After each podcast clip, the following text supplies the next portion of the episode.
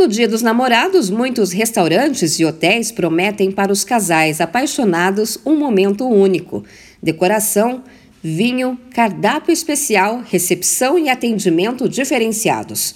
A expectativa do setor, de acordo com a Federação Brasileira de Hospedagem e Alimentação, é faturar 50% a mais do que no ano passado.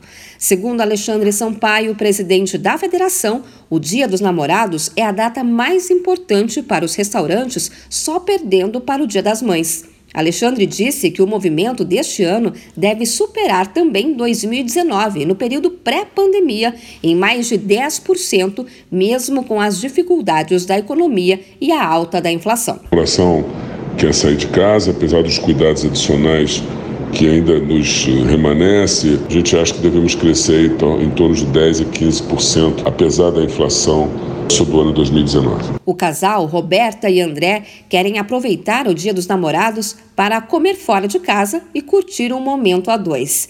A Roberta conta que já reservou o restaurante e pediu para a mãe cuidar dos dois filhos. A expectativa é grande para esse dia especial. A minha mãe vai ficar com as crianças para a gente poder sair para jantar. Um jantar bem romântico, só nós dois. Continuamos sempre a dar uma lembrancinha no Dia dos Namorados, mesmo estando casados há 15 anos. E tem uma curiosidade sobre o Dia dos Namorados.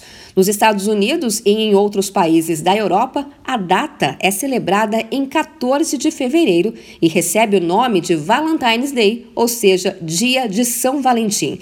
No Brasil, a data foi criada pelo publicitário João Dória, sendo comemorada no dia 12 de junho, por ser véspera do dia de Santo Antônio, santo português com tradição casamenteira. De São Paulo, Luciane Yuri.